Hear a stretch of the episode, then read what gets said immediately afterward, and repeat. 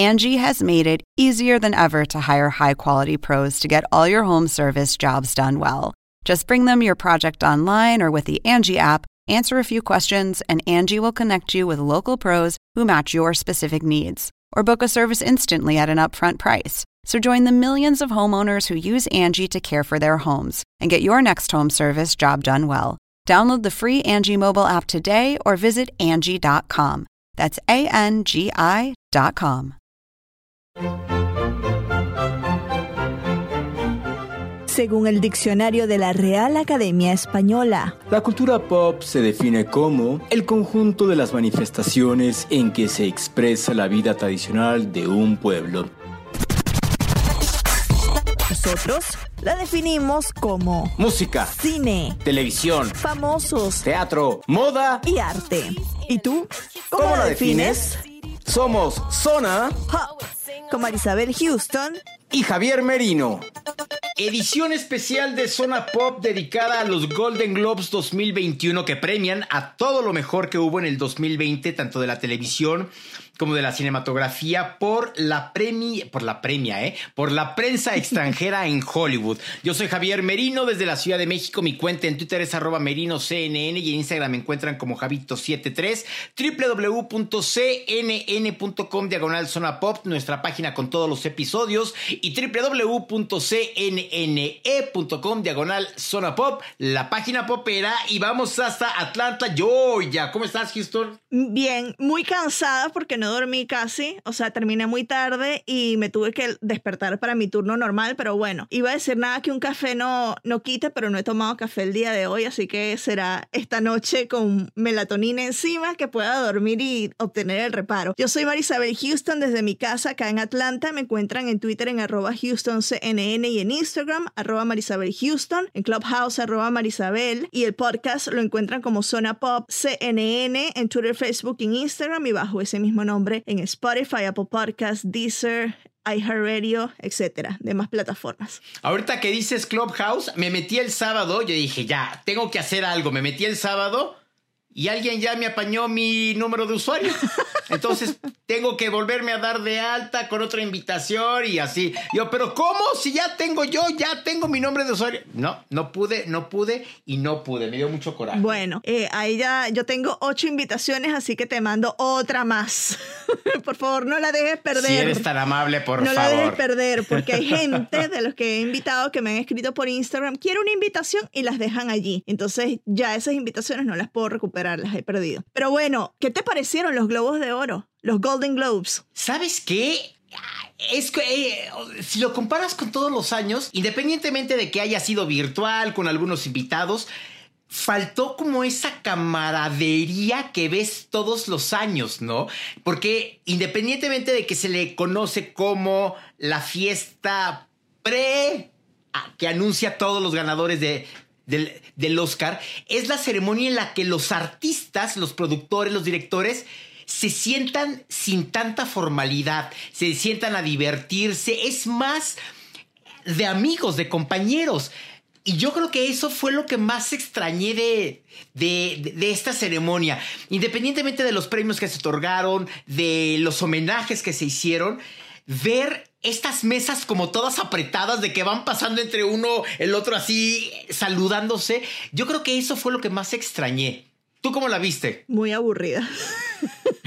Así de plano, muy aburrida. Eh, no sé, le faltó vida. Tenerla virtual, pues entendemos que es por la pandemia, lo que tú dices. La, y de hecho, en el artículo que trabajé puse las mesas separadas. Era muy impresionante ver esas mesas que a, un, a una distancia, que es lo que te dicen los CDC, que debes mantener el distanciamiento social, no se veía, o sea, ni siquiera como una fiesta, ¿me entiendes? Era como algo. Porque además eran extras, eran extras los sí. que estaban en esas mesitas de dos personas en una mesita así de solo, que no se, se, se paraban a aplaudir, pero no era nadie conocido porque todos estaban, todos estaban se ve como en, en, en, la parte de atrás eh, y en el backstage, exacto, exacto. Entonces, era, fue, exacto, fue muy raro, fue... Ojo, a, a ver mí cómo me encanta pinta Oscar, ¿no? Me encanta Tina Fey y Amy Poehler, me fascina eh, las cosas que hacen, el humor de ellas dos. Yo creo que ellas estuvieron bien, hicieron lo que pudieron para como levantar el, el ánimo. Lo mejor que pudieron, eh, exacto. Por, porque todo fue muy raro. Empezaron con problemas técnicos que a, eh, que a uno de los actores eh, se le, de alguna,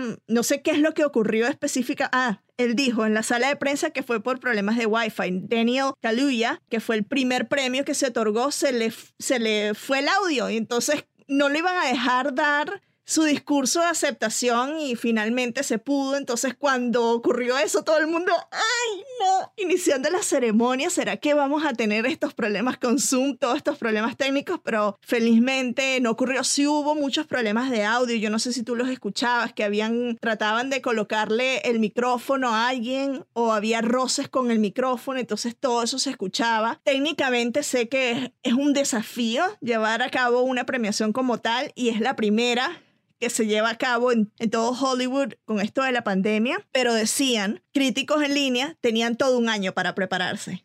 Entonces, no sé, o sea, quiero darles el beneficio de la duda porque es que no estamos en condiciones como para hacer un mega evento, pero hemos visto en producciones como los Latin Grammys que les ha ido súper bien, ¿me entiendes? Y que han funcionado muy bien aún estando conectados y han hecho un espectáculo, etcétera. Y entonces ver la, las comparaciones son odiosas, pero ver a los Latin Grammys que han hecho un trabajo extraordinario y ver a los Golden Globes que tuvieron problemas técnicos, ahí es cuando tú dices, ok, si tuvieron tiempo de, de organizarse, ¿por qué hubo tanto problema técnico? Y más que es un equipo de producción que como dice los críticos a los que tú te, te haces referencia y que todo el mundo sabemos que es un año de preparación. Hace un año que se llevaron a cabo, más o menos por estas fechas. Ok, nadie sabíamos qué iba a pasar, pero cuando te das cuenta los tres meses de que estás frente a todos esos, estos problemas, y que cancelaron todo, cancelaron este, el, el, Festival de Cannes, que cancelaron, o sea, todos los festivales en Europa ya era como para pensar. ¿no? Exacto, es cuando empiezas a planear, no dos meses antes para ver, pues conéctate al Zoom, pásale el Zoom a todos estos artistas y que se conecten. Pues no, o sea, no puedes, o sea, no puedes. Yo no sé si tuviste en el Instagram de que creo que fue el, como el tras cámaras más, mm, más descriptivo que hemos tenido de cómo estaban los artistas en el, en el Instagram de Jane Fonda, ella muestra cómo está, búscalo para que veas cómo estaba. En realidad, no sé si era la misma condición de todos los artistas, porque así había artistas en los que se veía que estaban desde un teléfono o desde sus computadoras, pero la imagen, por ejemplo, de Jane Fonda, la de Laura Pausini también, que estaba con una cámara profesional, se veían espectaculares, pero imagino que otros que no tienen esos niveles o esos presupuestos, si estaban con su teléfono, su iPad, con su computadora, ¿no? Conectados. ¡Qué Y nervios! O sea, que saber que vas a además- y que te falle. Es que a- además, dile a todos los nominados, no sé cuántos nominados sean en total de en todas las categorías. Necesito que compres una cámara tal de tal. Así, gracias. Le hablas a tu hijo, tráeme tu iPad y lo conectamos aquí. O sea, así. Exacto, O sea, así, exacto. así. Pero fue una ceremonia que al final del día no necesitaba como toda la producción que se necesita, porque al final del día reconocieron lo que siempre se, se, se premia en esta ceremonia, ¿no? La televisión, el cine y la prensa internacional de Hollywood es quien, es quien reconoce. Entonces, pues bueno, quizá porque estamos acostumbrados a ver esta ceremonia, a ver la alfombra roja, y quizá esto, y, y a ver qué La pasa con el Oscar. Inexistente total. No, pues no. O sea, todo el mundo sí, pues yo subo mi foto este, a Instagram y ya hago ahí mi alfombra. Pues sí, era lo que todo el mundo decía hoy en la mañana Claro. y ayer, ¿no? Pues sí. No lo ves en una alfombra. Pero no es lo mismo. No, no ves el especial de televisión. Por ejemplo, E! Entertainment, que es conocido por tener sus grandes alfombras rojas. Como una hora y media, dos horas de alfombra, Gracias. ¿no? Claro. Gracias se le fue. O sea, gracias se le fue. TNT en, la- en- en Latinoamérica, que es quien transmite la ceremonia, siempre 30 minutos antes de la ceremonia. Terminan las, las, las transmisiones de las otras cadenas televisivas y se la dan a quien la tiene, a quien compró los derechos en Estados Unidos y a su vez TNT transmite esa media hora de alfombra ya oficial, por así decirlo, para toda Latinoamérica. Y en Latinoamérica lo que vimos fue un especial con nuestra querida Yalitza Aparicio y con una de las conductoras de TNT que los criticaron mucho porque decían que no tenían como esta química y que se veía muy estudiado, ¿no? ¿Fue verdad? ¿Fue mentira? Pues yo creo que también venía como parte de todo lo Pero que, es que fue. estamos en una situación esta. nueva, o sea, no sabemos cómo va a funcionar, ¿no? Hay que darles un poquito de beneficio de la duda. Exacto. Bueno, vámonos de lleno ya a las premiaciones. Yo creo que no fue una sorpresa que Netflix eh, fuese la cadena o el Claro. servicio de streaming que se ganara la mayor cantidad porque fueron los que en medio de pandemia lograron sacar buenas producciones, ¿no? Your Majesty, I think we have enough respect for one another personally to ask ourselves some of the bigger questions, woman to woman. We are the same. Sí, no, bueno, la corona. Yo creo que todo el mundo The queríamos que ganara la corona. claro. O sea, no, es que es sí o sí. Esa, esa temporada en Sí. específico, es que yo creo que mucha gente de nuestra generación tal vez se puede identificar o puede recordar más cosas de lo que ocurrió durante esa temporada, ya sea por lo que leíamos en las revistas Olas, por lo que veíamos en televisión o lo que nos contaban nuestras madres y abuelas, ¿no? Entonces creo que esa tuvo una conexión muy grande, además de la interpretación de Emma Corrin como la princesa Diana que estuvo clavada. I suppose the greatest highlight has been, well, um, well, meeting all of you, uh, the people of Australia. You've made us feel so welcome, so at home. Es que todos, todos. La actriz que hace a la primer ministra Margaret Thatcher, que no, o sea, que tú las ves y dices, ¿cómo esta joven Gillian Anderson. da vida a esta señora? Y la o sea, voz, yo la, la veía y decía, es que no es Wow. posible todo, ¿no? Congratulations, Prime Minister. Thank you, ma'am. I'm assuming no women Women? in cabinet. No, certainly not. Well, not just because there aren't any suitable candidates, but I have found women in general tend not to be suited to high office. Oh, why is that? Well, they become too emotional. Given the Yo me acuerdo cuando estaba viendo la- la- The Crown en, en- en Netflix. Yo me acordaba, yo sí crecí con la guerra de las Malvinas, porque yo, yo, yo escuchaba a lo lejos en, la- en las noticias decir que había una guerra en Argentina por unas islas que se llamaban las Malvinas. Yo decía, pero entonces son islas malvadas o por qué se llaman las islas Malvinas? Pues yo entendía, estaba chavito, no entendía, ¿no? Y entonces el ver ya ahora ese conflicto, ¿Y oye, cómo verla- se inició? Claro, que fue y, en qué momento se claro. dio también, o sea, eh, bajo qué, qué es lo que estaba pasando en ese momento en la historia de Inglaterra con Margaret Thatcher y su hijo para que ella dijera, sí, ya, órale, a ver, vamos, ¿no? Oye, y la actuación del el, el actor que da vida al príncipe Carlos, o sea, Que se que tú lo ves en la serie eh, de... en- Josh en- en O'Connor. la serie y es que, o sea, te, te dan ganas de meterte, y lo que decíamos, te daban ganas de meterte por la pantalla, por la computadora y darle, o sea, ahorcarlo y darle tres cachetadas. como ¿no? decimos nosotros, sí, o sea, ¿Cómo? por- ¿Jamaiquearlo? Jamaquearlo, es decir, Ah, agarrarlo así y Sí, darle sí, taca, sí. taca, taca, taca. O sea, para la gente que no me está viendo, moverlo de adelante hacia atrás, pero muy De los rápido. hombros, así. Exacto, exacto. Pero sí, e- e- era lógico que iba a Netflix, ya, ya lo mencionabas, por todo lo que han trabajado. No solo con series en inglés, también series en español estuvieron trabajando mucho y seguramente series en todo el mundo también. Y era lógico que, que ganaran y que se llevaran la corona de las de lo más premiado, ¿no? Yo quiero ver si esta tendencia se va a duplicar para los Oscar, porque ese es un, un premio que siempre ha estado muy, muy cerrado hasta, hasta Roma, digo yo. Hasta que ganó Cuarón con Roma, estuvo muy, muy cerrado a todo lo que era producción, no, no en específico producción de streaming, sino a productos que no se hayan estrenado, que no hayan tenido un estreno formal en un cine o en un teatro, ¿no? Y este año, ¿qué, qué es lo que tuvo un estreno? Tenet, que fue en septiembre. Es lo único que yo recuerdo así de memoria, que fue como que un gran estreno. Aparte de eso, o sea, no van a, a evaluar por esa, esa regla solo a una película, ¿me entiendes? Sí, claro, eh, ah, este, año va, hay que, o sea, hay que ver cómo va a estar esa ceremonia del Oscar para ver si realmente, o sea, van a cambiar su forma de no sé cuántos años que deben de, de- llevar con estos estatutos, de que forzosamente si no se estrena en una sala de cine, no, no participa, ¿no? O sea, va a ver qué tan exigentes o qué tanto se adaptan a esto, ¿no? Y a ver a partir de este momento qué cambios hay dentro de la Academia de las Ciencias y Artes Cinematográficas. Otra de las series eh, que ganó la mayor cantidad de premios fue The Queen's Gambit. Chess isn't always competitive. Chess can also be beautiful.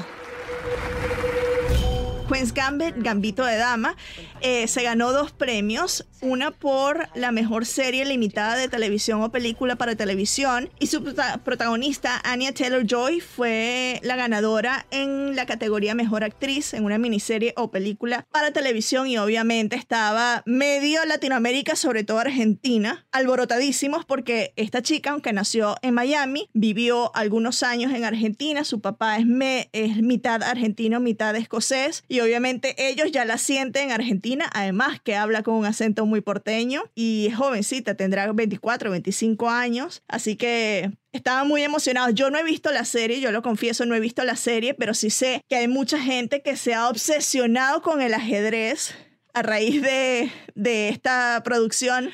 Yo quería que en la categoría de mejor película extranjera ganara La Llorona de Guatemala. Sí, eh, yo no le he, he visto esta película, pero he escuchado tantas buenas cosas alrededor de de todo este genocidio maya que hubo en Guatemala, como que, pues quieras o no, también como que te, te atrae, te llama la atención. Y simplemente con el hecho de que sea latinoamericana, ya no te importa qué país sea el que esté nominado, sino que te da orgullo el decir que hay una cinta de tu región que esté nominada y que esté compitiendo. Siga, claro, lo que buscas es que gane, ¿no? Claro, eh, sobre todo por al, al director le, le habían dicho que no le hiciese en una entrevista ¿Que no con qué? AP que no hiciese la película. En una tr- entrevista con The Associated Ah, Press. AP dijo que la gente le, o sea, recibió presión para que no lo hiciese. Esa historia es interesante, yo tampoco la he visto, pero sé que Juan Carlos Arciniegas la tenía también como una de las posibles ganadoras. Ganó Minari, que es una película, aunque ganó en la categoría extranjera, fue hecha en Estados Unidos, pero su director es asiático. Y acá en Estados Unidos no sé si la gente de Latinoamérica sabe, pero hay ciertos problemas ahora raciales con la comunidad asiática. No sé si eso tiene que ver o tuvo que ver con la elección de la ganadora. Quizás sí, quizás no. Yo tampoco he visto esa película, me encantará verla, porque sí me llama la atención que una cinta producida en Estados Unidos haya ganado en la categoría extranjera. Claro, sí, quién sabe, quién sabe bajo qué se, se basaron o para decir, pues esta en- en- entra dentro de la categoría de película extranjera, ¿no? ¿Quién sabe? Bueno, vámonos con Jodie Foster, que fue una de las ganadoras y una de las que todo el mundo habló por la manera en cómo estaba viendo los premios. Incluso, o sea, yo estaba así también, aunque estaba en la sala de prensa a través de Zoom, yo no prendí la cámara y estaba Sí, en pero tú no pijamas. eres Jodie Foster, tú no estabas Bueno, nominada pero a un Jodie premio. Foster puede hacer lo que le da la gana. O sea, Sí, exacto. es- eso. eso sí, una pijama de seda era lo que tenía. No, sí, muy nice la pijama. Había quienes estaban este, vestidos muy elegantes, otros estaban vestidos de sudadera o en pijama con tu perro al lado, ¿no? Yo hubiera estado con Toribia también al lado. con el con el un cartelito que diga sígame en Twitter y por atrás el dinosaurio amigo. sí, claro, por supuesto. O sea, Bueno, cuéntanos de ese papel de Jodie Foster por el que ganó. Resulta ser que eh, la cinta en la- por la que participó, que se llama The Mauritanian o el Mauritanio, eh, es una cinta que yo tuve la oportunidad de platicar con Jodie Foster, muy chistoso. El domingo antes de que salieran las nominaciones a los Wow. Golden Globes. No estaba, o sea, ni siquiera, sí sabíamos que salían al día siguiente las nominaciones, pero pues en No los se cuatro minutos eso. no, pues, pues no te esperábamos eso, ¿no? Y entonces la cinta trata, es, es muy buena la película. Al principio piensas que va a ser una clásica película del de los atentados de septiembre 11 de, de, de- las Torres Gemelas, porque arrestan a este personaje que es interpretado por, y aquí sí quiero de- de- de- decir su nombre tal cual se debe de- de decir porque es muy difícil, Tahar Rahim. Así, así se llama el actor que interpreta a el mauritano, que lo atrapan y se lo llevan a Guantánamo. Entonces hacen relación de que él fue el encargado de contratar a los pilotos que tomaron uno de los aviones y que se estrellaron contra una de las dos torres, ¿no? Dices, bueno, ok, es una película más Claro. de las, de Esa las torres de gemelas. preguntas también. Exacto, pero de repente da un giro Marisabel y, el lugar, y dejan a un lado por completo los atentados y la película se centra en los derechos humanos, la falta de derechos humanos que hay en Guantánamo. Y entonces te empiezan a ver cómo este, este prisionero empieza literal a vivir todo adentro, todo lo que empiezan a hacer las personas de Guantánamo, los, los, los, de la prisión, y cómo el personaje de Jodie Foster que además está basado en un hecho, en, un personaje real, porque esta historia está basada en, hechos reales. En, hechos reales, en la realidad. Ella, Jodie Foster, da vida a una abogada que dice: Quiero yo defender a este personaje. Nancy Hollander es la abogada, ¿no? O sea, nada más pensar que tú tienes que defender a alguien que planeó un atentado terrorista o que ayudó en la planeación de un atentado terrorista. Sí. Eh, uno de los más grandes de la historia moderna de Estados Unidos, sino el más grande en el que murieron miles de personas y que sí. llevó a una guerra. O sea, hay que ser muy arriesgado. Imagínate, o sea, imagínate, ¿no? ¿Te parece que escuchemos la, breve entrevista que, que le hice a Jodie Foster para que escuchemos mejor y ya dejemos de hablar nosotros? I'm Nancy Hollander. This is my associate. We wish to represent you. Jodie Foster, it's a great Jodie Foster, es un gran honor estar aquí contigo, hablando contigo. He sido un fan tuyo desde hace mucho tiempo. Is this a movie about... ¿Es esta una cinta de los atentados del 11 de septiembre o una cinta sobre la falta de derechos humanos en uno de los lugares más temidos del mundo, la prisión de Guantánamo? Es una cinta sobre muchas de esas cosas. Creo que lo bueno es que es realmente una historia sobre la vida de Mohamedou que es una persona extraordinaria. Llegué a conocer a esta persona extraordinaria. Fue secuestrado de su hogar, llevado a, países extranjeros e interrogado y torturado sexual y psicológicamente durante muchos años.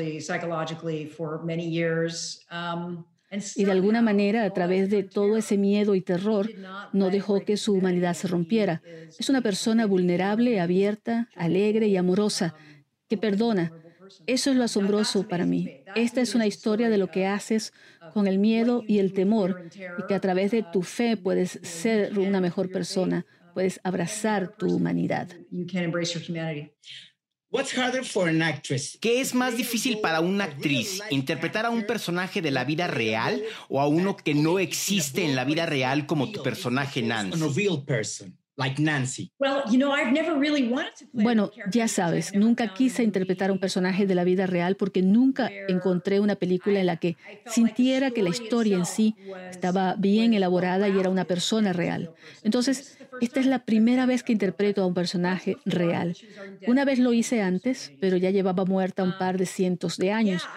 Sí, tuve mucha suerte porque Nancy Hollander está llena de contradicciones.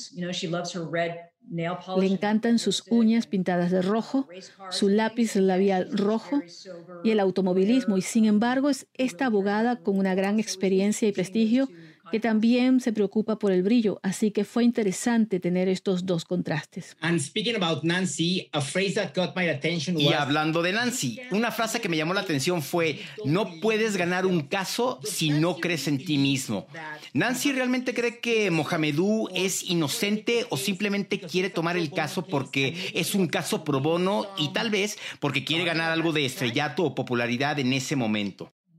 No, no. La, frase correcta es, no puedes ganar un caso si no crees en tu propia... Y lo que quería decir era que si crees en el Estado de Derecho y crees en la Constitución, eso significa que todos tienen derecho a una defensa, no solo las personas que no son culpables, sino también las personas que son culpables. Y su misión es asegurarse de que todos, ya sean culpables o no, no importa que obtengan una defensa y si son declarados culpables, está bien si tienen las pruebas en su contra, entonces no desaparecerán y ella no tiene ningún problema con eso. Dijiste que interpretar a Nancy fue muy importante en tu vida, pero ¿qué te hizo decidir cuando leíste el guion que querías ser una actriz y no directora o productora como lo has venido haciendo? Um, Mm, nunca lo sé, ¿sabes?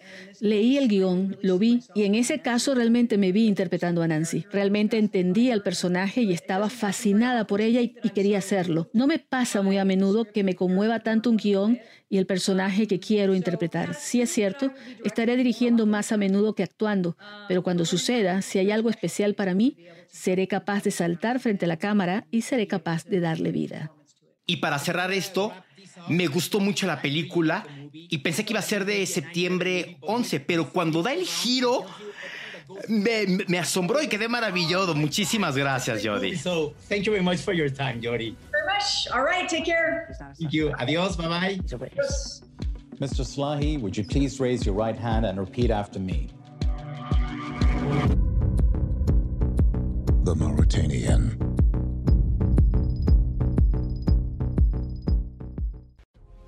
Bueno, muchísimas gracias a Leticia Guevara Cuense, que fue la voz en español de Jodie Foster, que nos ayudó con esta traducción. Pero, o sea, nada más lo, del, lo de la parte en la que ella dice que todo el mundo tiene derechos. Todo el mundo tiene derechos. Hayas hecho lo que hayas hecho. Eso es lo que te pone a reflexionar.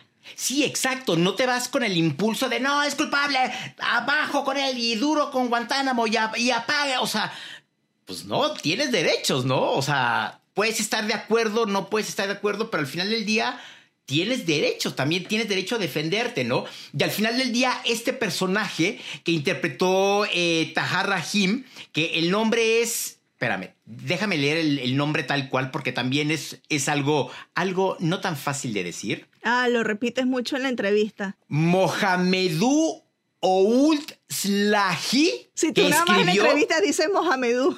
Sí, pues es que Mohamedou Ould Slahi. Ya se te dio un minuto de entrevista. Sí, eh, o sea, y así concentrado leyéndolo enfrente, ¿no? Él escribió sus memorias y en estas memorias es en lo que está basada la película. Entonces él narra ahí todo lo que vivió en Guantánamo. Y de hecho, hay una leyenda urbana que yo no sé quién me la contó que una de las cosas de forma de, de, de, atormentar a los prisioneros les ponían canciones de Cristina Aguilera.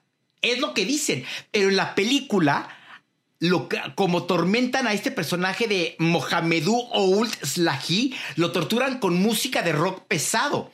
Y lo pone, le ponen música, música, música, música, música, música, música.